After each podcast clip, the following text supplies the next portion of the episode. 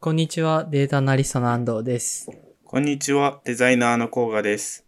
DD ガレージはデザイナーの甲賀とデータアナリストの安藤が興味のあることや熱いと感じているトピックについて雑談形式で話し合う番組です。はい。はい。よし。じゃあ始めていきましょはい。う。また久々になりましたけど、うん。前回からの大きな変化として、僕はワクチンをちょうど2回目のワクチンを打ってきて、ちょうどなんか副作用、副反応明けなんで、100%のコンディションじゃないんですけど、ちょっと頑っ張っていきたいなと思っています。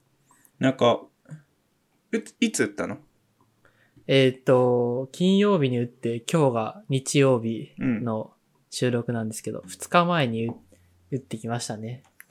あじゃあ、結構あれだね、なんかもうワクチン、副作用強い人はなんか2日3日全然動けないから、どっちかっていうと副作用出なかった感じだよね。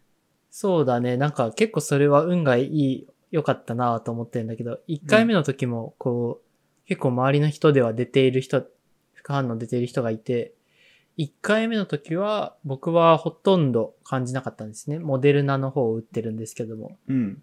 で、まあなんか腕が痛いなくらいの、その時は、だったんですけど、2回目は、まあなんか噂に最初に聞いてた通り、まあ自分も結構副反応にあって、ちょうど昨日ですね、あうの、ワクチン打って次の日翌日だったんですけど、まあなんていうか、そのすごい多分重度な方ではないんだけども、うんうん。なんか、若干熱があるっていうのと、なんかすごい体の節々が痛いみたいなうーん。そんなのが、まあ、一日続いてて、その、なんかすげえ何もできないって感じじゃないけど、なんか、だけどこう、なんか頭使ったりできないし、なんか運動もできないっていうような状態を一日経験してましたね。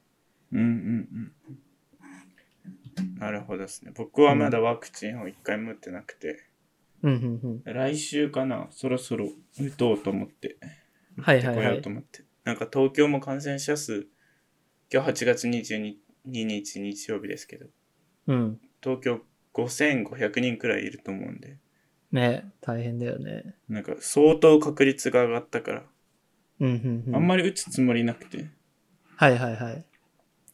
けどなんか重症化する可能性も高くて確率もけ結構その仕事柄ちょっと最近は家ずっと家にこもっているっていうのが難しくなってきたかうん、うん、うんら、ねうんなん。かワクチンを打たざ打たざるを得ない状況ですね。はいはいはい。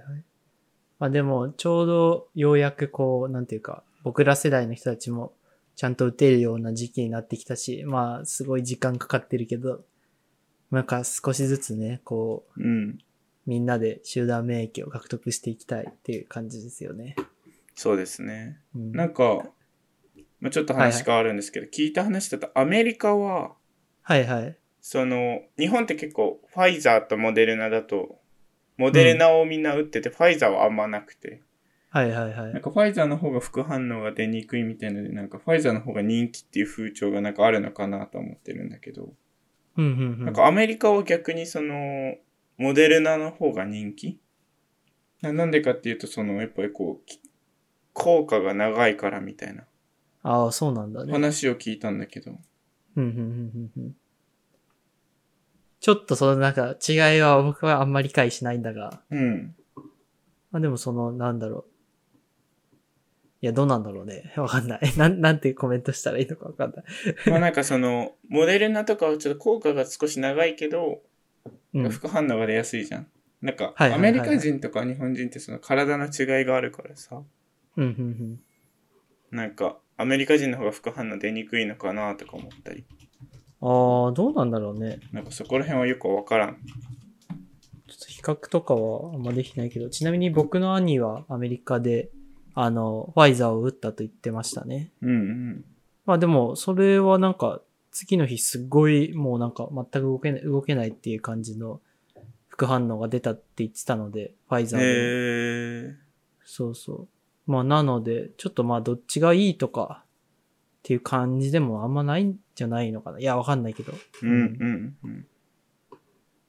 まあでもなんかこう、周りとかニュースとかで見るのはさ、こうやっぱり副反応すげえ強くて、なんていうか、大変、大変というか、大変だみたいな話があるけど、うん。やっぱなんか僕みたいにこうあんま大した副反応出ていない人とか、そういうようななん人たちの話とかもうん、ちゃんと、なんだろう、ちゃんと伝えれば、変なね、 変な誤解とかがなくみんな打って、打打てると思うので、うん。うん。うん。特に何もなかったよってことを言うことは結構重要なんじゃないかなと思って、確かにですね。うん、僕はちょっとここで話しましたね。うんうん。なんか、僕が、そういえば、打たなかった理由は、打てる環境ではあったんですけど、打たなかったのは、はい結局その40度とか副反応強いタイプの人だったらさ、うん。 1回目と2回目で、まあ、4日5日結構辛い思いするじゃん。うん、うん、うん。それもうコロナと変わんないんじゃないかと思っちゃっ て。それは違うでしょ。いや、なんかコロナもさ、 なんか発症してから10日後になったら外出れるくらいになるっていう話を聞いてて。うん、うん、うん。いや、で、だったら多分山場ってその4日くらいかなと思ってて、うんうんうん、ワクチンと変わんねえじゃんとか俺は思っちゃって、ね、個人の意見だけれども。ああ、どうもまあ、後後遺症がたあったりし、重度になる確率があるからあれだけどさ、うん、うん、うん。なるほど、なるほど。俺はそ、なんか、確かにね。そういう意見、意見で。うん、うん。うん。確かにね。ちょっと、確かにそうだよね。そのなんか、大変だし、なかなか僕とかはこう、なんていうか、オフィスワークで、うん。あの、一日くらいとかこう、休、最悪休んでもいいな、みたいな感じだったけど、例えばなんかこう、肉体労働の人とかがさ、なんうんか、その次の日休まなきゃいけないリスクを抱えてまで、なんか、うん、ワクチンを打てって、僕はなんかなかなか言えないなと思ってさ、うんうん。その僕と、僕と甲賀とかみたいに、の人と違うまあ状況の人たちも多いわけで、うんまあ、なかなかそこを強要するとかね、なんかやった方がいいんじゃないかみたいなのを簡単に言うことはできないのかなってのはちょっと思いますね。うんうんうん。ちなみにちょっと今さ、あの、あの、ショーノートの方に Yahoo ニュースのあの、記事のリンクを貼って、うん。ワクチン2回目接種後の副反応のファイザーとモデルナの比較図みたいのがあって、うん。ここがこれ見えてる見えてる。うん。で、なんか、ファイ、はやっぱ、えーっと、パッと見た感じ、えーっと、発熱あったら、ファイザーの方は38.1%で、モデルナの方が78%で、やっぱりモデルナの方が、えーっと、副反応が出るのはちょっと多いっぽいね。多いみたいだね。うんうんうん倦怠感とかも、ファイザーが68.9%に対して、モデルナが86.1%って感じで、これはまあ、順天堂大学の調査って、まあ、パッと出てるんだけど、まあ、そう、そうなんだね。って感じだね。うんちちょうど僕も昨日倦怠感みたいなの出てたし、発熱も出てたんで、まあ、ちょうどこれだったのかなって感じですね。うん。うんうんうん。まあでもこう、ちゃんと接種したい人、接種したいって思ってる人には、そうワクチンが行き届くっていうような感じになっていけばいいなってのはちょっと思ってますね。うんうん。そうですね。じゃあまあ、一旦ワクチンについてはこんな感じで、うん。今日話したいと思ってたことは、なんかちょっと全然変わるんだけど、海外旅行について話したいと思って、うん。いま。すと。うん。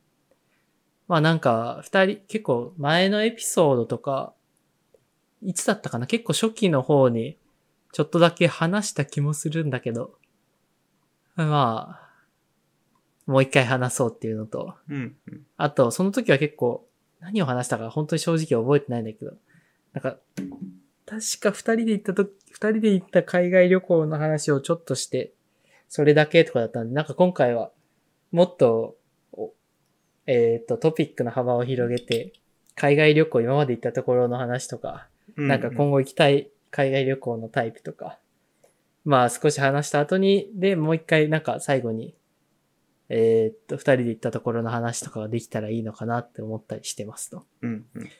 はい。ではでは、はい。そうですね。海外旅行ね。うん。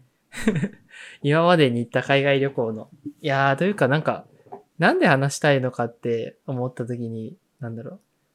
やっぱりちょっとずつこう、コロナも始まって1年か、1年半くらい経ってさ、うんうん。そろそろなんかみんなうずうずしてんじゃないのかなと思ってさ、海外旅行行きたい欲とか。特に僕とかも、あの、ね、せっかく社会人になって経済的余裕ができたのに、行けないこのムズムズ感というかね、うん。あるんで、あの、少しずつなんか最近はこう、パスポート更新したりとか、この前して、なあ、でなるほど。そうそう、なんか、コロナ後に行った方、行ける場所みたいなとことかも調べたりしててさ。うんうん。まあなんかちょっとずつ、まあ、今考えてるんだったら、あの、今年の年末とかにヨーロッパに行こうかなと思ってて、うんうん。まあそれに向けて少しずつ考えてて、まあ、この東京とか、また海外とかでのこう集団感染とかニュースを見ると、なかなか踏み出せないというか、うん現実的なとこまでいけ考えきれてないけども、まあちょっとずつ考え始めているっていうような段階だったので、ちょっと話したいなと思いました。そうですね。うんう。ん。なんか、海外には行きたいし、僕は、あの、海外どころか、あの、上京してから一回もうん。故郷には帰っていないので、 そうだよね。そうです ね。なんか、うん、しづらいよね。まあでもワクチンさえ打てれば、その、なんかニューヨークとかもさ、もうマスクしないでうんうんうん。歩いてたりするんで、なんかじ、はい時間の問題ではあるけど、その時間がね、読めないのがちょっと悲しいよね。確かにね。なんか、あのー飛行機降りた時のさ、俺あのはいはい空気がすごい好きで、あなん かああの、かい、言ったっけなんか海外に行ったらさ、なんかアメリカだったらさ、あーなんかこうアメリカの匂いがす るし、なんか東南アジアだったらさ、あーこう東南アジア来たなっていう感じするし、はいはいはいはいはい。なんか例えば中国ら辺だったら、あー中国だなみたいな感じが ね、俺はすごい好きで。いや、わかるよ。わかる。めっちゃわかるよ。うん。海外に降り立った感みたいなの出てくるよね。そうだね。 なんか二人とも基本的に旅行というよりどっちかというとバックパッカータイプじゃないですか。はいはいはい。だからさ、その別になんかこう、ちょ、名所には行くけどさ、うん。飯とかもちゃんとなんかこう、どっちかっていうとさ、地元のなんかよくわからん店とかも行くわけじゃん。はいはいはいはいはい。なんかそういう生活してる感がいいよね。ああ、そうだよね。なんか、いや、それはめっちゃわかるな。その、結構、なんだろう。YouTube とかとかでもさ、なんかうん、こう、疑似旅行体験というかさ、うんなんかどこどこのこう、観光地に行ってこんな綺麗なものを見ましたみたいなところも、こう体験できはするけど、実際に行って、なんだ、そのローカルなものに触れ合ったりとか、うん。ああいう感覚っていうのは、いや、何事にも変え難いというかさ、うん。実際なんかその、なんて言うんだろう。不便さみたいのを今すごい求めているのかなってちょっと思った。うん、うん、うん、うん。それはやっぱりなんか、体験、なんか、体験できないよね。そう、それをしないと体験できないというかさ、うん。なんか何事にもね、こう変え、変えられないものだなってちょっと思うんだよね。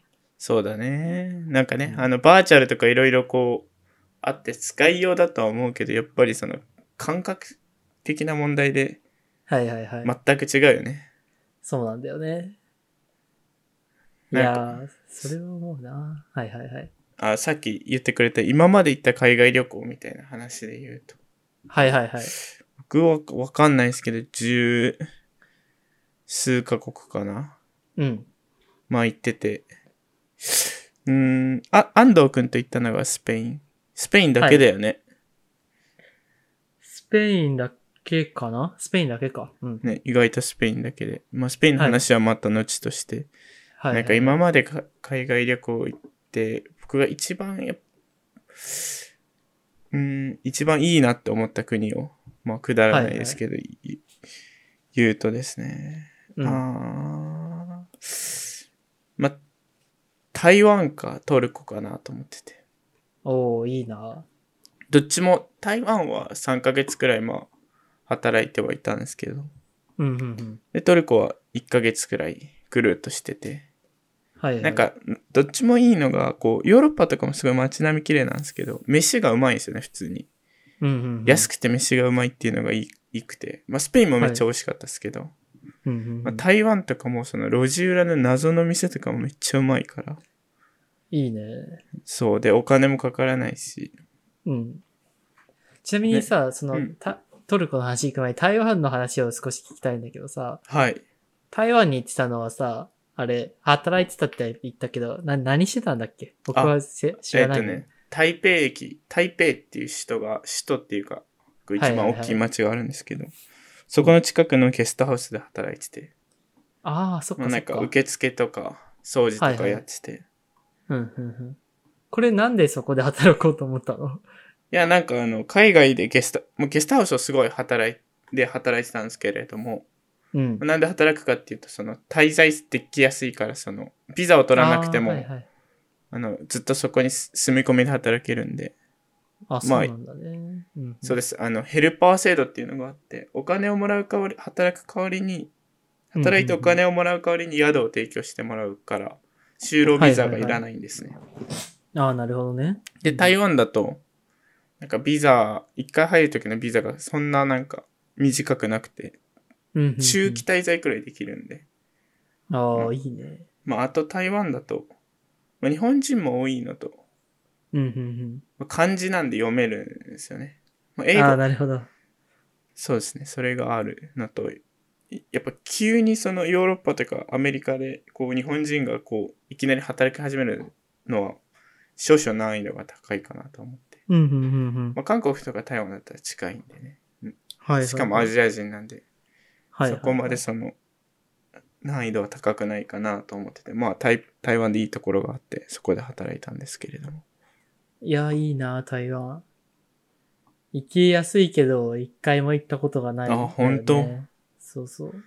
もう僕5、6回降り立ってます ね。あ、そうな、え、それは何その、働いてた以外で働いてた以外でもなんか5、6回行ってる気がする。マジで6回は行ってないかな ?5 回、4、5回かな。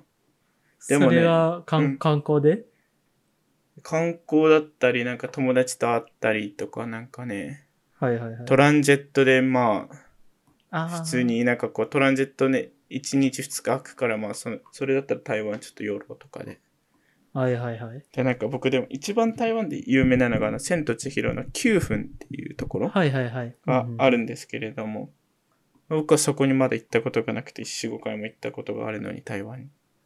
おおなんでまだその給付に行かないといけないなっていう。ー。ああ、いいね。があったりでそれはでも実はもっとおすすめなのが、台、うん湾ってこうなんか細長い、はいはいはい。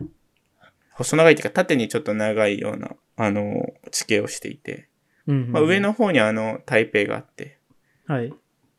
真ん中に台、台、台中っていうのかな。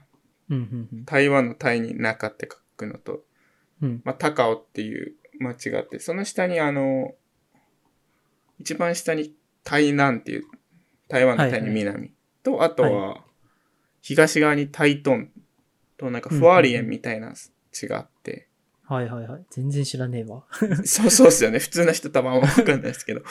で、まあ普通みんな台北に行くんですよ。まあ台北でご飯食べて、近くにその9分があるんで、9分までバスで行ったりするんですけど、はいはいはい。一番おすすめは台南が一番おすすめで、ええもうそのなんだろうな。なんかこうリゾートでもないんだけど、うん。もう台湾の田舎みたいなところ、ああ、いいですね。 もうあそこが僕は台湾の中で一番おすすめで、なんだろうんうう、んリゾート開発されてないビーチの中、なんだろうな、海、海外の田舎のビーチ感があってね、めちゃめちゃいいんですよね。そうなんだ。あの、本当に時間がない。おーマジで僕。は、あの、今まで行った海外旅行もそこが一番好きだし、今今度また次行くとしたら台湾が、こう、お金もかからないし、はいはいはい。パッと行けるし、なんなら、おあの、多分、ほ東京から沖縄行くより安いかもしれないですからね。時期的、時期があれば。そっか、そうだよね。で人気度というか、人気度というかね。ありそうそうそうそう。で行ってもお金かかんないから、う。うんうん、もうほんと国内感覚で海外行けて、いいなぁ。羨ましい。いっやていうの行きたがな 今後も行きたいし今まで行った中で一番好きな街ですかね。おーちょっと僕が行くときはめっちゃアドバイスを求めるかもしれない。いえいえ、はい。安藤くんはどうですかいやー、いいね。その、台湾の話聞いてアジアいいなって思ったし、やっぱご飯美味しいとこって、うん。それが一番、一番いいのかなって思いますね。そうなんだ。なんかその、うまい飯屋に行かなくても飯がうまいっていうのはすごいよく、いいよね。ああ、そうそうそう。いや、わかるわ、めっちゃ。なんかそんな話で、この前、確かこの前話したのは、うんあの、モモロッコにいた時に飯がうまいみたいな話をして、うんモロッコ良かったみたいな話ちょっとしたから、ちょっと違うところの話をしようかなと思って。うん。あの、一番最後に僕が行った海外がですね、あの、えーっと、アイスランドなんですよ。うん。うん。うん。あの、これは、あの、兄、兄と一緒に二人旅行で行ったんですけど、はい。アイスランドに行って、アイスランドからこう、北極の、あの、なんか北極海をちょっと巡るみたいなツアーに参加して、うん。まあ、それは良かったですね。あの、そうちょっとなんか、よくないわけがないよね。そうなんだけどね、あのね、うんそうなんだよね。あの、これは、やっぱアイスランドとかは、ちょっとやっぱりこう、なんていうか、離れた土地でもあるし、ちょ、あの、なんか、資源が、あの、食物資源というか、そういうものがあんまりちゃんと、いやあるっちゃあるんだけど、すごい食が美味しかったみたいな話ではないんだけど、うん。あの、やっぱけ景色が良かったですね。うん最高でしたね。それはな、な、なんだろう、その街並み的な景色、アイスランドの景色がいいのか、うん。その北極海の景色がいいのかっていうとどっちなんですかね。ああ、どっちもですね、あの、結構アイスランド独特な街並み持ってて、うん。レイキャビックとかだと、なんかすごい観光地化されてて、うん、うん、うん。うんと、なんて言うんだろう。まあ街並み綺麗だし、その、独特なキリスト教文化みたいなあったりして、まあなんかすごい街並み綺麗なのと、なんか、車で10分街から出たところに、なんかすごいでかい滝とか湖とかがあって、うん。なんて言うんだろう。本当に違う世界にいるような感覚に、うんうんあの、陥るというか、うんのがあるんですよね。で、なんかアイスランドからこう北極海の方に行くと、あの、本当に無人地帯の、あの、流氷とかがすごいあって、で、その中でこう、フィヨルドって言うんですけど、うん、あの、すごい地形が入り組んでいて、えーっと、山とかそういうものが断崖絶壁になって、うん。はい。あの、す、入り組んだ、なんて言うんだろうな。まあ、入り組んだ地形に行ったりすると、うん。なんて言うんだろう。なんかあれだよね、日本でいうそのリアス式海岸みたいな。ああ、そうだね、そうだね。三陸とかそっちの方に似たような地形なんだけど。で、なんかそういうところになると、なんか朝とかだったら、あの、波とかも起きないんだよね。その風とかの影響が少し少なくなって。うん。で、こう、水面が静止している状態で朝起きて、あの、なんかその美しい風景を見ながらコーヒーを飲むみたいなうん。ことをできたので、いや、本当に良くてね。いや、アイスランドはちょっともう一度行きたいなっていうのと、その時ちょっとアイスランドに入れる時間が少なくて、そのうんうんクルーズの時とか行って、もっといろいろ見たかったなと思うんだけど、結構ね、あっちとかだったらトレッキングとかも有名で、そういう地地形の中を歩くみたいなところとか、アクティビティも有名らしいので、うん。うんい。やー、いいつか再挑戦したいですね。あなるほどですね。いや、いいですね。なんか、オーロラを見れたんでしたっけオーロラね、2回くらい見れたね。で、いいねけ。そうそう。なんか、なはい。あの、日本とかでもこう、結構、山登りとか好きな人とかは、アイスランドとかすごいおすすめしたいですね。マジで。なんか、すっごい、ちょっと、はなおバカな話をするんですけれども、はい。あの、僕、YouTube ではいはい。すごい好きなチャンネルがあって、あの、アザラシの赤ちゃんチャンネルっていうのがあって、 そうなんだ。そそんなのがあはいはいって、まあなんかすごいちょっとディープではないですけど、アザラシアザラシの赤ちゃんを観察してる人のどチャンネルがあって、いや、うんうんうアんザラシ見てみたいんですよね、北極で。アザラシの赤ちゃんチャンネルは、あの、人、なん、なんだろう。天然のアザラシじゃないよね。さすがに。いや、天然のアザラシ、天然のアザラシ。あ、そうなんだ。そう、そのあの、どこで撮ってるのか知らないけれども、北極かなんかで、え雪の上すごいに、ねそうそうそう。へえ。だからその、俺もちょっとアザラシの赤ちゃん生で見てみたいなと思 って。それで言うとアザラシとかその、なんていうの、あの、まるんとした動物たちはいたんですかあのー、いたね、あの、えーそうだね。あの、白熊、白熊北極熊、うん北極熊を見れたりとか、あの、えークルーズ船自体はすごい大きくて、うんうん。あの、まあ、大きい、大きいんだけど、レストランとかついてたりすごい大きいんだけども、あの、まあ、なんか、その、それぞれの日付日のアクティビティみたいなとこで、なんか、10人乗りくらいの小型ボートみたいなのって、うん。こう、そういう入り組んだ地形とかを探検するみたいなアクティビティに何回か参加して、うん。、その時こう、アザラシを見たりとか、あの、北極熊は結構その近寄れないんで、あれだったんだけど そうだよ。そうそうそう、見たりとか、あとね、なんか、北極熊がアザラシを食べた後の場所みたいなところに行って、へーアザラシの死体とかがあるような場所に行ったりとかして、なんかすごい自然の営みを感じましたね。ああ、なるほどですね。うん。なんいか、やー、いいね。え、アザラシは触れないんですかさすがに。ああ、さすがに触れないかな。あの、しかもなんか、基本的に動物とコンタクトするのは、あの、良しとされてなくて、うん。ああの、国立公園とかそういうような場所を散策してて、僕たち。あ、なるほどですね。そうそう。なので、なんか、そうなんだよね。なんかバイ、バイソンじゃないけど、なんかそういうような、あの、バイソンみたいな動物とかもいたりしたんだけど、うん、うん、うん。バイソンじゃないのかなよくわかんないけど。まあそういうのがあったりして、自然と動物とみたいな組み合わせでした。なるほどですねう。ん。いや、今後行きたいと思ってるのは、なんかこれつながりで結構、郊外に昔行ったかもしれないけど、パタゴニアとか僕行きたいなあとあ思っ行てて。きたいですよね。そうそう。それは南アメリカ。あのー、あれ、チリ、チリじゃない、ペルチリか。ーの一番最南端っていうか。はいはいはい。なんか、あ、でもあれじゃないその、言ったことあるっていうか、一緒に行こうっていう話をしてたよね。してたしてた。うんいや、これはね、あと2、3年経ってすごいお金がちゃんと貯まったら100万くらいかかるんだよね、確か。いや、どう、どうなんだまあでもそれくらいかかんのかなかかりそうだね。うん。けど行きたいよね。パタゴニアはね、マジで行きたいね。そうそうそう。うん。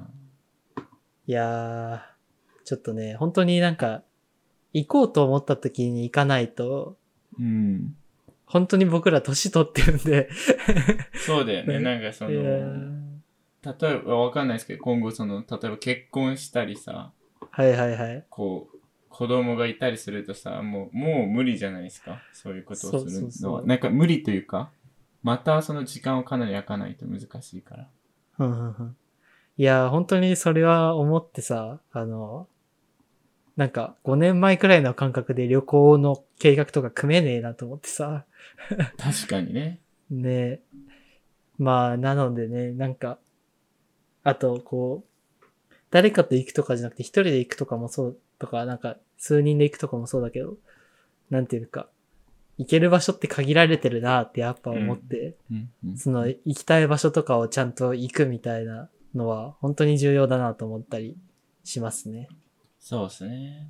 確うかん、うん、うん。に。あいやー。うんあの、ちょっと話変わるけど、なんか、ね、僕は結構その、見てる動画とかで言うと、あの、アザラシのやつとか見てないんだけど さ、あの、ハイキングの動画とか結構見るんだよ。うん、うん、うん。で、なんか、なんて言うんだろう。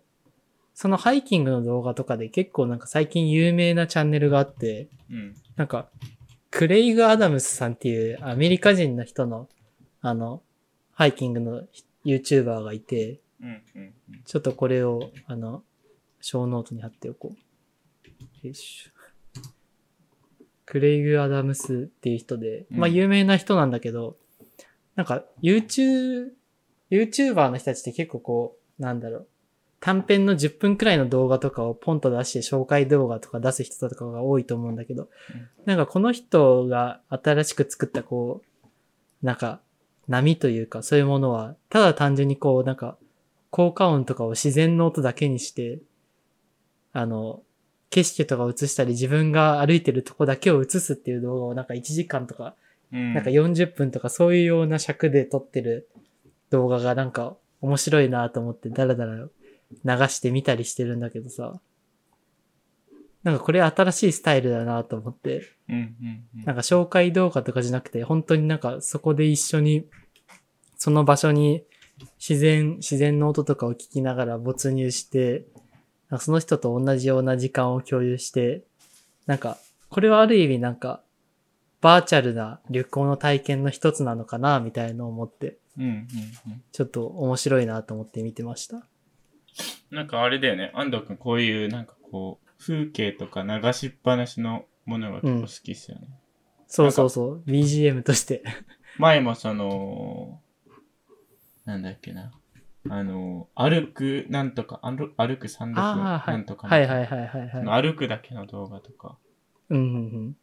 なんか、それを聞いててふと思ってて、はいはなんいかはい。芸能人でも、バカリズムさん、知ってますはか、いはいはい。バカリズムさうんうんわかるよんも同じようなこと言ってて、その、バカリズムさんは、うんうん。その電車電車のあの車車窓からのこう走ってるだけの風景、はいはいはい。すごい好きらしくて、まあ、多分 YouTube 前から DVD それだけの DVD とか買って見てるらしくてええなんかモニターに1個それをずっと映しててなんかお仕事したりするらしくてそれすごいね。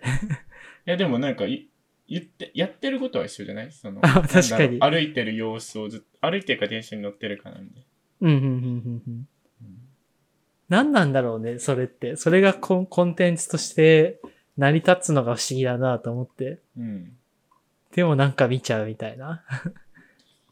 そうなだねんか意外とみんな、あの、そんな起承転結があるような物語を求めているのとかと、なんか違ったコンテンツの消費の仕方、され方だなと思ったりして。うんなん、なんだろう。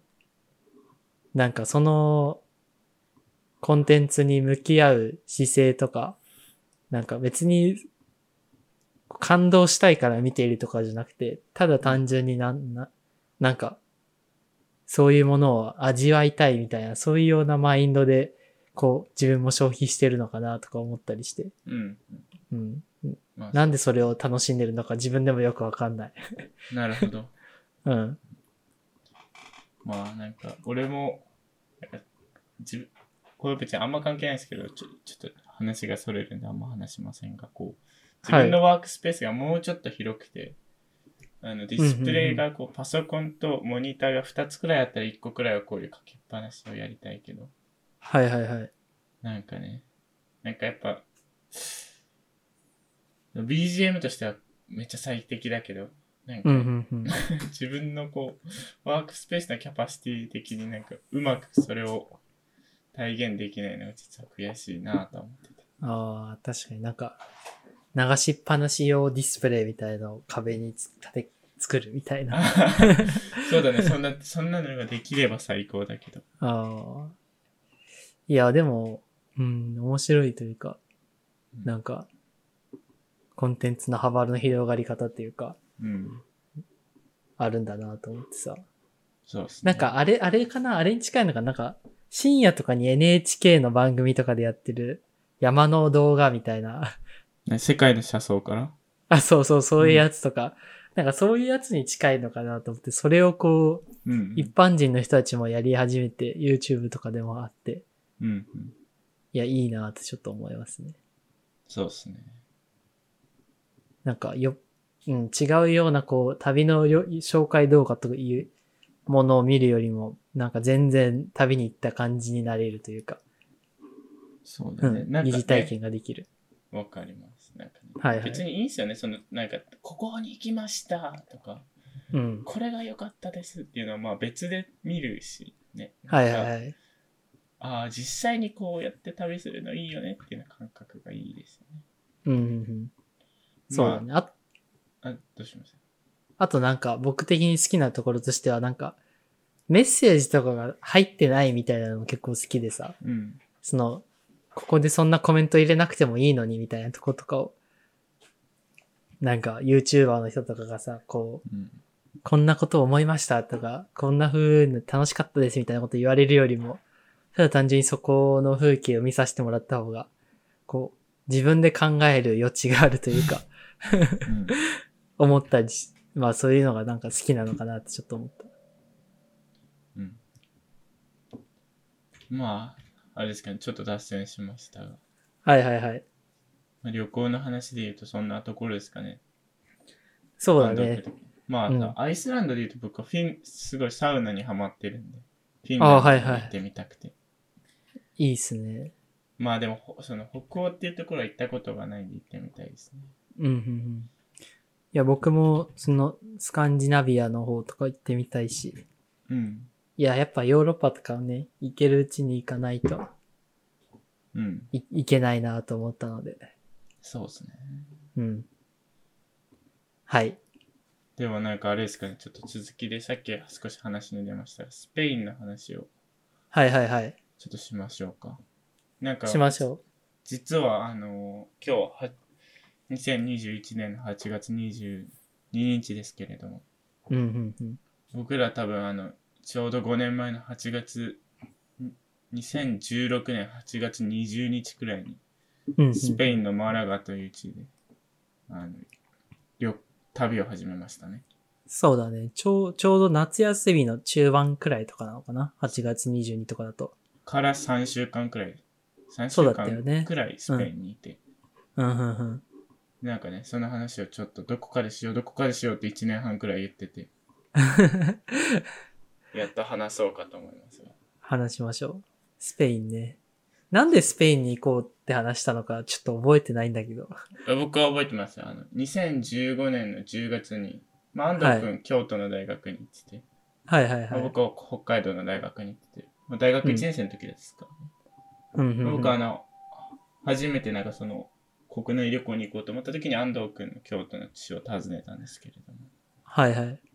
でなんか2人とも実はスペイン語をあの学習してて第第二言語みたいなやつでああ、そうだ。はいはいはい。で、なんかあの、京都の哲学の道とかで、なんかスペインの動詞に関するなんか質問とかして、なんか気持ち悪いですけれど、あそれ はこうういだう変換だよねとか言って、ったっけ。なんかその、もう全く覚えてないですけど、俺も多分絶対答えれないわ、今。 なんかあの、スペインってなんかちょっとけ結構主語によってその動詞変化があって、はいはいはい。なんか、いわ英語だったらプレイとかだったら、例えばプレイズとか、プレイドはいはいはいみたいな、そう簡単はいはない変革活用ですけど、すなんかね、あの、スペインの動詞、スペイン語の動詞ってめっちゃいろいろあって、種類があって。あるね。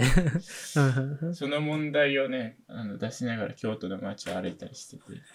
そうだったっけそれちょっと覚えてないな。気持ち悪いな、なんか。うんで、僕全然スペイン語できなくて、安安藤意外とあのスペイン語できてたんですけどまあそんなあ話そうなんだは置いといて。はいはいはい。まあそんな話で多分、あの、スペイン行ってみたいよね、みたいな。はいはいはい。ヨーロッパ行きたいよね、みたいな話を多分して2人でし始めて、うんうん、じゃあ来年の夏にお金貯めていこう、みたいなので、はいはいはい。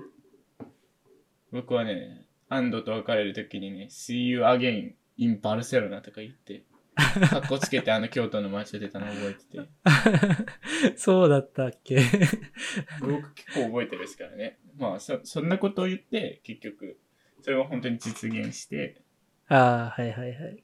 まあそうですね。で、マラガっていうスペインの南部のうん。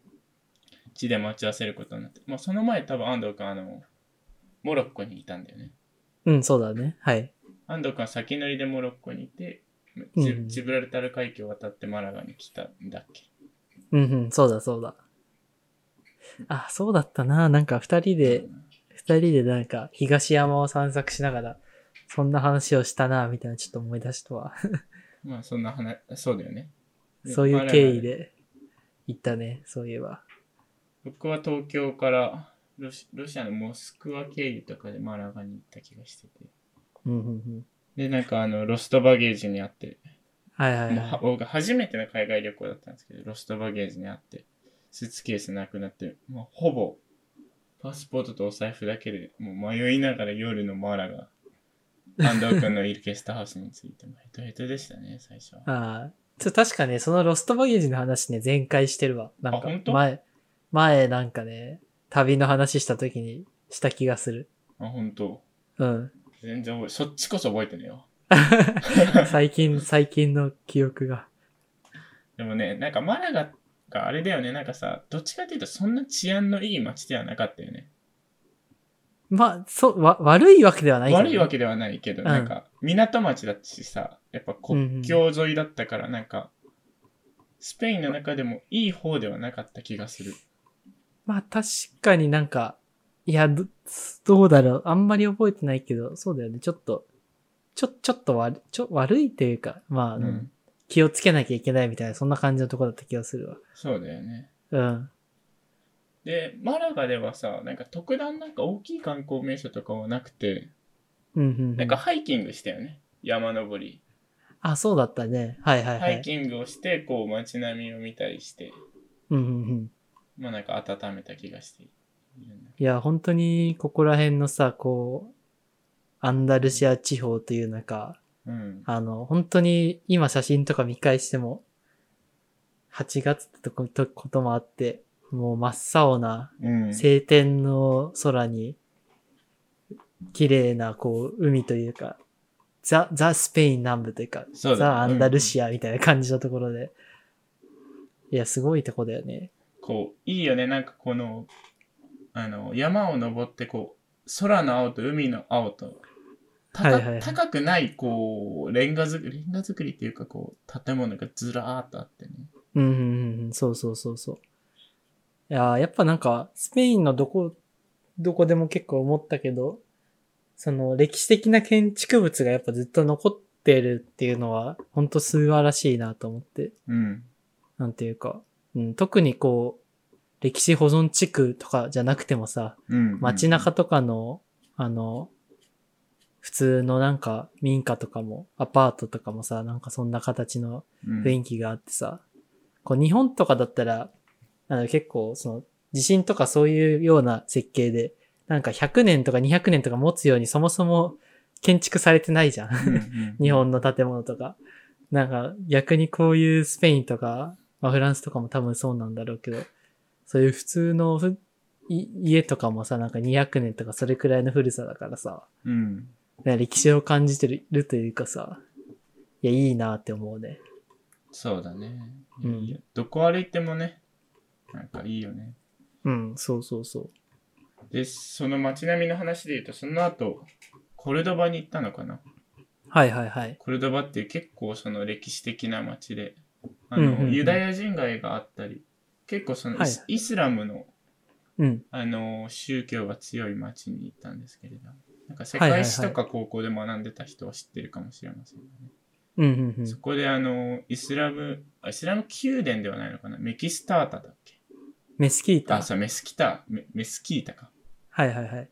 メスキータに行ってね。いやーやっぱりここら辺のコルドバとかさ、うん。グラナダとかの話もちょっと出るかもしれないけど、やっぱ面白い地域だよね。その、うん。なんていうか、それこそこう、レコンキスタとかそういうものの背景で、うん。なんかクリスチャニティとこう、イスラム系のもののこう、融合というか、うん。うんそういうものが見えてさ、いや、本当に面白い地域。いや、ここはね、本当になんか、高校生の時から行きたかったんだよね。あ俺あもの俺。も世界史やってたしな。そうだよね。んか世界史やってる人だったら絶対行きたいよね。そのスペインの宗教が南ってね、きうんキリストとそのイスラムがいい感じ、いい感じというか、こう、混ざり合ってる土地なので。そうそうそう。いや、本当に面白いし、行きたいなと思って、うん。ずーっと高校生の時から思ってたから。なんかしかもね、あの、ここは、あの、うちの親父とかも昔行ってて、本当うはー、ん、僕はなんか2歳の時にここに行ってるらしいんだよ。うんコルドバとかグラナダとかに。で、2歳だったかな確か2歳の時にジブラルタルも一回渡ったみたいな話を聞いてて。えそうそう。で、なんかそれ聞いた後に、いやー、ちょっと、なんか、物心ついてない時に行って悔しいから、自分の、自分の貯めたお金で行ってやるってずっと思ってたんだけど、それが叶って本当に良かった。ーそうだね。いや、いいね。うそんな、まあ2、に二歳で行くってすごい な。なんか、あのーコルドバってそのさ、スペインって結構その、ちょっと茶色い街、茶色いというか、うん。少しなんかこう、スペインなな風景的になんか少し茶色めなんだけど、コルド茶バっ、色っててなんかか乾燥してるみたいな、あそそううそういうそ意うそう味。はいはいはい。でもコルドバってあのユダヤ人街がもうあって、この外壁が結構白い建物がすごい多く、真っ白な建物が多くあ、そうだったね。はいはいはい。あの、ユダヤ人街がそう、そそんなところがあってすごいね、僕は。街としてはスペインで一番好きかな、コルドバグラナダくらいが。いやー、そうだよね。本当に綺麗で。うん。うん。いや、でもこの時さ、確かさ、めっちゃ暑くてさ、そなんか昼間は動けんみたいな、そんな感じだったよ ね。う。そうだね。僕はすごい滅法暑さに弱くて。もはいはう、いしかも外が40近くあって、まあ、そうだマよねジで暑かったね。風ないし。そうだったね。なんか、カラッとしてて、その、暑くて、昼間、昼間というか10時から3時くらいまでは、ゲストハウスでのんびりして、そそれからちょっと散策してご飯食べて、なんか二人で話すみたいな、そんなこと感じのやつはやってたね。う。そうだね、そうだね。あの、別にあの大した話じゃないですけど、僕はあの、このコルドバに行くまでずっとコーラが好きじゃな くて。なんだこうのん、なんなんだ甘ったるい飲み物はと思ってたんですけど、はい。あのー今でも覚えてるんですけど、このコルドバで安藤くんと、うん。夕方くらいになんかあのちっちゃいパエージャだっけななんか忘れちゃったな。おつまみみたいなのがはいはいはい。結構スペインは有名で、それとそうだねコーラを飲んだ時にコーラのうまさに気づいて、めちゃめちゃそっからコーラ好きになった。本当にマジほんで。とほん と。あの、瓶のコーラが出てきてね、マジでこの飲み物はうまいんじゃないかと 思う。19歳の夏。いやー、それはいい、いい、いい、いい ね。なんかさ、うん。なんか飲み物とか、いや、めっちゃ話これ変わるけど、僕も、あの、ビールとかって全然味がわかんなかったんだよね。うんビールの味が。だけども、なんか、京都でめっちゃ暑い日に、あの、京都にはゲーテってこう、なんか、ドイツの文化、文化会館みたいなのが、京都大学の近くにあって、ゲーテなんちゃらかんちゃらみたいな、ドイツの。うんそこで、ドイツの、ドイツのなんかソーセージとかドイツのこう、あの、ビールを飲めるみたいなところがあって、うんうんそこでなんか、初めて、あ、これ、このビールうめえみたいなのを思って、うまい飯と一緒に合わさった時のこう、マリアージュというか、うんそういうものを感じたので、ねなんかその場所とか、シチュエーションとか、自分のコンディションとか、暑さとか、一緒に食べるものとか、そういうものに、もので、なんか味覚っていうのはこう、全然変わってくるんだなっていうのはちょっと思った。確かにね。いや、うんそれは、おっしゃる通りだと思う。うん。なんか外で、いや、うん俺もさ、それを思ってさ、あの、モロッコ2週間いて、うん。あの、アルコールは飲めないんですよ、モロッコは基本的に。そのうんイスラム教のとこだから。まあで、それで、まあ2週間、結構その時お酒とか好きだったから、2週間飲めなくて、マラガに行って、初めて飲んだ、あのね、なんだっけな、なん、なんていうカクテルか忘れちゃったけど、サングリア。サングリアじゃない、えっ、とね、すごい普通のモヒートか、モヒートを飲んで、薬草とかすごい入ったようなうんモヒートを飲んで、あ、こんなにうめえカクテル世界に存在しないっていうくらいで思って さ、その時。2週間ぶりに飲むアルコールと、スペインの暑さから来る、こう、プラスで、いや、思ったね、その時は。そうだよね。いややっぱりなんか、その場所で食べたものとかっていうのは、強烈に覚えてるよね。うんうんうん。ここがコーラだったのか、コルドバで。あと、あ、飲み物の話で言うと、スペインってサングリアめっちゃあるじゃないですか。うんうんうんサングリア結構飲んだよね。飲んだね。てかもうめっスーちパゃくーちゃで、安いよね。スうーん、パーでその2リットル100円くらいで売ってるもんね。サそンうグそうリア。そうそうそう。 異常だったね。うん。まあその、い確かやー、思い出すな。にファンタ感覚で売ってるからな。そうだよね。まあその後あれだよね、あの、まあ、ない、コルドバ行った後、その、トマト祭りに出るために、なんていういや地域違えっったとっけ、ね、多分ね、グラナダに行ってるんじゃないかな。コルドバの前か後に、ああ、グあラ、あんまグあラれナかダの記憶がないな。あの、アルハンブあラ行そっうだた時、うん。そうだそうまあだ。ここもちょうど僕は、どっちが先だったか忘れたけど、コルドバかグラナ、確かグラナダだった気がするんだけどな。で、うんアルハンブラ行って、そうだそうだ。アルハンブラ宮殿も高校生の時からずっと行きたいなと思って、うん。世界史のなんか資料集みたいのさ、なんかずっと読んでてさ、そこでアルハンブラ宮殿はなんか美しいみたいなの書いてて、でい死ぬ前に行かなければと思ってたから。いや、本当に良かったね。うんうん。あれでなんか思い出したわ夜、夜なんか外からこの夜景も綺麗だった気がする、アマアルハンブラ。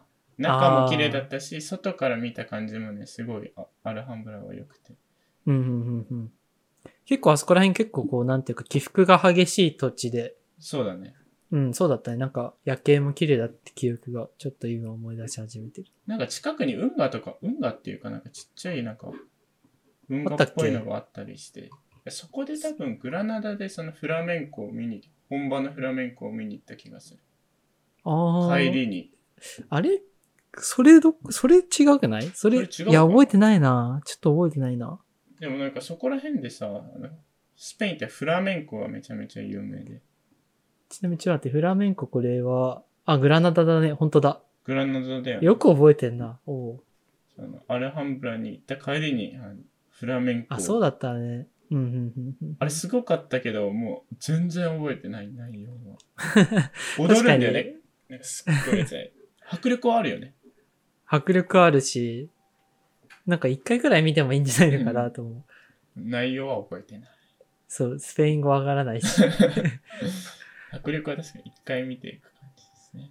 そうそうそう。いや、いいね。で、その後が、その、あの、トマト祭りに見行こうとしたんだっけ。はいはいはいはい。あの、トマト祭りは、えっ、と、地中海沿いの方か。えっ、と、バレンシアそうそうそバう。レンシアまで移動したのか。バレンシアに移動して、バレンシアでちょっと滞在して、バレンシアからなんか近くの、なんとかってないうなんとかって村いう街だよね。そうそう、村に行って、 そこでなんか世界三大祭りがあるみたいな。うん。トマト、トマトをただ投げ合う祭りがあるっていうのを聞いて、行くかってなって行ったね。あれだよね、ちょうどなんかその、トマト祭りとかも一定級とかで、ああ、やって有た名りだっしたて、ね。有名になり始めたくらいに行ってて、日本人もなんかその、あのー、ツアーとかで来てる人が結構いたよね。意外そうだと日ね本人いた気がして。基本的に日本、結構かなりいたよね。なんか僕もなんか、それは確かね、前回の、前回っていうか、前旅行の話した時に、なんか、俺の友達に会ったみたいな話した気がするから。ああー、確かにそうだそうだ。そうそうそう。その話をもしかしたら、気になる人は聞いてくれれば。 そうですね。僕らみたいにでもなんかその、これ安藤君チケット取ってくれましたが、単独で乗り込んでる人、日本人はあんまりいなかったよね。みんなツアーで。さすがにいないんじゃないのかな。 みんなツアーでなんか、ハッピーみたいなの来て参加してたな。ああ、そうだったね。なんか、いいよね。ああいう感じ。お祭り感というか。俺らは謎に朝さ、2、3時になんか、バレンシアガの駅に集められて、どのバスかも全然わかんないさ。オペレーションいや、あれ、オーガナイザーちょっとひどかったね。 ぐっちゃぐちゃのさ、なんかバスにいきなり乗り込んで、ブニョールっていう村まで確か行った。ああ、そうだった。なんか覚えてるわ。一緒に、なんかドイツ人の女の子もすごいめっちゃ困ってて。あ、そうだったっけ、そう、どうし、これ何なのみたいな話をね、安藤がしてたけどね。 俺はね、英語が全くできなかったからね、安藤について。あ、 そうだっけいやー、あったな、でも。いや、でも、面白いというか、いや、もう一回やりたいかって言われるとや、絶対やらないけど、うん。ね、ちょっと、すごいな。あれ、ああいうさ、イベントとかってさ、うん。あの、もちろんコロナの間はないだろうけど、スペインとかだってやってんのかな、ああいうのって。わかんないわ。ああいうの多分、代だけ食らうだろうな、と思ってさ。そうだね。なんかあの村の人もさ、帰りさ、まあみんなトマトまみれだけどさ、こう水出して洗ってくれたりさ、うん、だっしたてねる人い結構いてさ、うんうんうんなんかやっぱ、どうなんだろうね。街の人はどう思ってんだろうね。いや、どうなんだろうね。 まあ、その街を挙げた、その、ちゃんと、ちゃんとした祭りというか、うんや。っぱ伝統ある街で、伝統ある祭りでやりたいんじゃないのかな。そうですね。ちなみになんかコロナで、うーん、なくな、去年は開催がなくなったみたいだね。うんあそうだよね。 ちょっとさすがにできないよね。そうそう。なんか、最初さ、全然トマトも、なかなかトマト回ってこなくて、最初ただ水を吹きかけられるだけなんだよ。っていそううだのったね。さ3回くらいさ、なんかその、合うわ、合うわ、みたいな。なんかスペイン語の水みたいなのみんな言ってて、うんうんうん。水じゃんと思ってた。いや、そうでもね、なかなかすごかったね。クレイジーだよね、あれは。そうだね。で、その帰りに、そのバレンシアに寄ったついでに、うん。なんか、僕、名前が多分これだってんだかわかんないけど、オセアのグラフィック水族館っていう、なんか、近未来はいは的いはない水族館に寄ったんですよね。はいはいはい。いや、これも素敵な場所だったね。でも、あのー外観がすごい、こう、めっちゃ近未来なんだけど、中身が全然覚えてない。確かに。うん。何見たんだろうね。バレンシア、オセアノグラフィック。いや、まあでもヨーロッパ最大の水族館っていうのは、まあ、確かにすごいとこなんだな。ちょっとこれは語れることはないわ。 ね本当に飾れ語れることがなくて、写真を見返してもね、うん。なんか、でも北極、ペンギンとかもし、ラピダエンエルアルティコって書いておーある北極の人生とか、ちょ、ちょっと覚えてないね。ちょっと覚えてない。なんかね、ちゃんとショーとかも見てるわ。けどね、あ、見たっけ全然覚えてない。全然覚えてないよね。うん。まあいいや、この水族館をね、いい水族館に行ったけど全然覚えてない、もったいない経験をした。その後最後いにマドマドリード、バルセロナかな どっちだったかな確かマドリ、そうだね。そうだね。最後バルセロナだった気がするから。でマドリードでは、あの、ミゲル市場とか行ったんだっけそうだね。ミエル市場サとンサかン、ミゲル市場か。あとは、あの、なんか美術館、ソフィア美術館、あれはバルセロナだったっけなどっちだかなね、そこら辺、でもマドリードそんななかった気がするな。でもピカソとか見たのって、ああ、確かに、マドリードこだっ。ちだよね。ゲルニカを見たんだよね。うん。あ、プラド美術館やっぱ、あーマドリードですね。そうですね。ゲルニカとかを見て。いや、ここはかなり印象的だったな、うんやっぱり、スペイン美術というか、なんというか、その、プラド美術館は行きたいなと思ってて、うん、ちゃんと本物のゲルニカ見てえなと思ってたから、うん、うん、うん、うん。そうそう、見てよかったですね。あとなんか、高校この時さ、なんか、うんサッカーとかも好きだったから、うん。結局なんか、そういうスタジアムとかには行かなかったんだっけ あの、そうそう。スタジアム、なんか、サッカーを見たくて、スタジアムだけでも行こうかなと。あの、バルセロナに行った時かな。バルセロナのカンプノーっていうスタジアムがすごい有名なんですけど、スタジアムだけ行こうと思ったけど、途中でなんか、安藤にスタジアムちょっと見に行ってくるわって言ったけど、途中でめんどくせえと思って帰帰ってきた。あ、そうか。そう。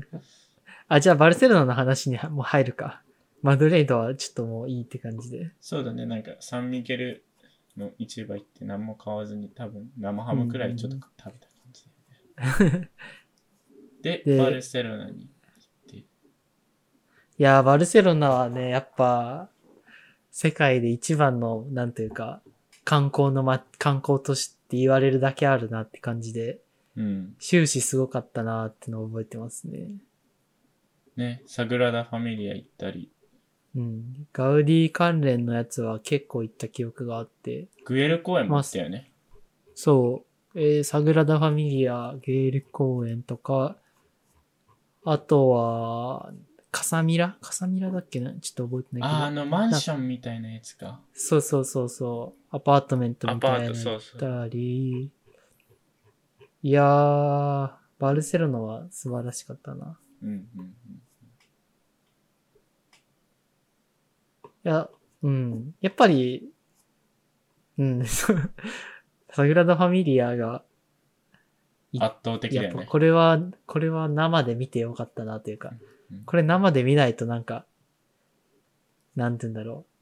ちょっと全然思ってたのと違うな、みたいなところがあって。うん、その外観とかはやっぱり綺麗で、その、やっぱ近くで見ると面白いんだけど、内装とかが本当に僕は感動して、うんうん、なんかその、なんて言うんだろう、礼拝堂みたいな中身がなってて、その中でこう洞窟みたいな感じに、あの、外側からステンドグラス越しに光が入ってきたりとか、うん。本当になんか美しいというか、その空間が、なんか神々しいというか、そんな感じのイメージを抱きましたね。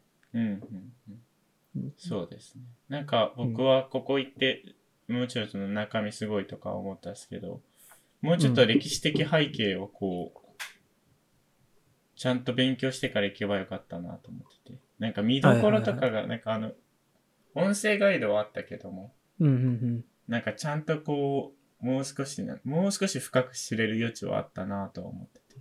はいはいはいはい。なんかあんま予備知識なしで行っちゃったのか、まあ、ゲルニカもそうですが、少し反省はしてて。うん。まあね、そこは後から勉強してもいいし、うんまあ勉強してから行ってもいいだろうし。いや、面白い、面白かったね、ここら辺は。そうですね。やっ、ぱなんかこういう建築物っていいなというか、うん、その、もちろん日本ではこういう西洋建築とかなかなかできないけど、特になんかガウディの建築って全く違う異質なものを感じてさ、うん。やっぱりなんというかその自然を模したみたいな感じのあの形状であったりとか、うん。なんかユニークさを僕は感じて、いや、いいなって感じでしたね。うん。いやそうですね。うん。なんか今見てると僕は多分全然写真を撮られることが 嫌で、あのーどこでも写真はないんですけど、安藤くんの写真がちょこちょこあるんですけれども、うん。いやなんかもっと写真、自分の写った写真とか普通に写真撮っとけばよかったな。そのそうなんだ。当時は目に焼き付けることが大事だと思ってたんですけど、写真撮るのも結構大事だな。いや、大事だと思うよ。なんか、うん、だ大事だなと思う。なん自分がこう言ったことってすぐ忘れちゃうし、うん。なんというか、そういうものをこう思い返す道具になるっていうのは、立立派だなと写真は思うね。なんそうか、そううま、うまい写真を撮る必要はないうんだろうけど、なんかそこに行ってたこう、時を思い出してこう、なんか、そのところの温度とか、あの、なんか風がどんな風に吹いてたのかとか、うん結構写真見ると思い出すというか、うん。ね。いや、重要だなと思いますね。そうですね。なんかあれですね。いや、何回も言ってる気がするけど、まあ本当にコロナ落ち着いたら、二人で海外にまた行って。うんうんうん。まあその、1ヶ月とか多分無理だろうけど、はいはいはい。 3泊5泊くらいでどっか行きたいですね。ねえ、行けるといいよね。そうなんですよね。なんか、僕あんまりこう、人と旅行するのすあんま好きじゃなくて。うんうんだからずっと一人でバックパックやってたんですけれど。ま あ、安藤君はね、やっぱり英語も話せるしね、頼りになるんですよね。いやしかうもん。ね、そういう意味 かよ。いや、あと、お互いに多分、その、いい感じに干渉しないから、はいはいはなんい。かその、みんなで行動するっていうのが安藤君あんまないじゃないですか。俺はこれに興味があっまあないて、行きたいけど行くみたいな感じで、あ、行かないなら全然いいよみたいなはいはいはいはい。感じの、こう、旅行をするじゃないですか、僕らって。うんうんうん。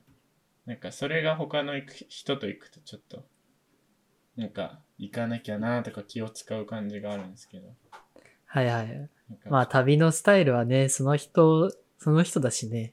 うん。なんか、でも結構こう、一人旅を経験した人と一人旅経験したことない人って、やっぱなんか全然違うのかなっていうのは思って。うん。うん、なんか、結構甲賀がそういう経験がある人でめっちゃ良かったなというか。 まあ、そうですね。そうですそう、僕はなんかマイペースで行くけど、その、もう一人の人もマイペースで行ってくれないと困るな、みたいなところもあそっうただりよするんで。ねそうそうなそんう。かね、やっぱさ、疲れちゃって、なんか、多分、あんま一人旅とかしてないとさ、うん。もう、回らなきゃ回らなきゃ、行かなきゃ行かなきゃっていう思考とかもあると思ってああ、はいはいはいはた。いせはい。っかく来たんだからって、なんか僕らさ、その、なんか今日もう疲れちゃったからもういっか、みたいな感じで、戻ったりしてたじゃないですか、もう贅沢ですけど。いや、でもそういうもんだよ。 うん。なんか、そういうのもいいっすよね、なんか。まあ、そういうのは重要だと思う、僕は。なんか別に、わざわざな、なんか、観光しなきゃいけないみたいなのもないしうん、そのね、いや、その人その人の旅のスタイルはみたいなのあって、多分二人ともこう深夜特急とかそういうものに影響されすぎてんのかもしんないけど。確かに。まあそうですね。なんですが、安藤君と海外行くと、なんかもう、英語が恥ずかしいレベルで僕はできなくなったので、うん。でその恥ずかしさが一番嫌だな。なんで いや、でも、僕もね、なんか全然英語話してないから、うん。いや、本当にね。うん。ちょっと、そろそろ英語話さないと、全く忘れそうだ。そうだね。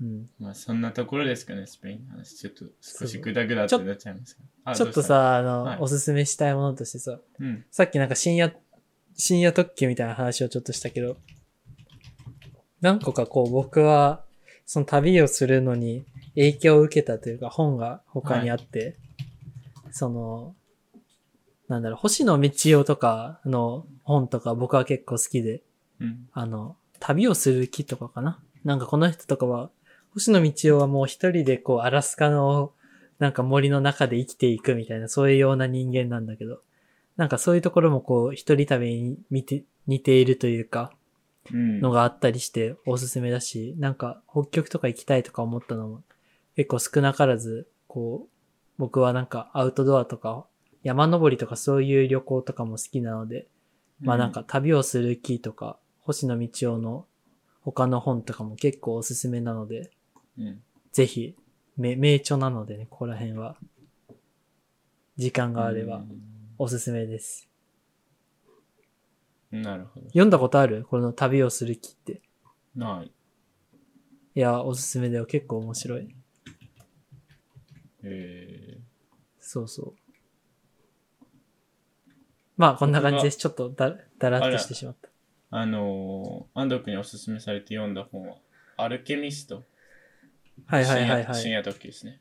アルケミストはもうスペイン行くのは絶対読んだ方がいいですね。確かに、おすすめ。僕結構安藤君からいろいろ小説あのレコメンドしていただいてますから、あんま小説読まないんで、本 当に。その中でもアルケミスト読んだんですけど、めちゃめちゃ良かっうん、いいよね。なんか、古典的であるた。けども、ちゃんと読めるし、その自分たちがスペインとか、そういうアンダルシアとか行ってるからこそ、こう、感が、うん感じられる肌感とかもあるんで。いや、本当にね、なんか、若いうち、若いうちというか、もう僕らも25とかそんなんだけど、若いうちに、ね、旅をしましょうや。そうですね。行けるうちに。はい。そんなところですかね。大丈夫ですか、はいはい。話せました。まあ、結構、結構長く話しましたね。過去最長くらい話して。ちょっとじゃあ、こんな感じで切りますか、一旦。はい。またそうですね。あの、なんか、僕、安藤くん、多分オーストラリアに留学行ってた話とか全然聞いてないし、はいはいはいはい。僕と、あ、台湾に働いてたって言っても、その時の話とかも結構まだある気はするんで、またどこかはいはいはい。海外のいいです話ねを話し合えるといいですね。いいですね。はい。じゃあ、一旦今回はこんな感じです。はい。ありがとうございました。はい。ありがとうございました。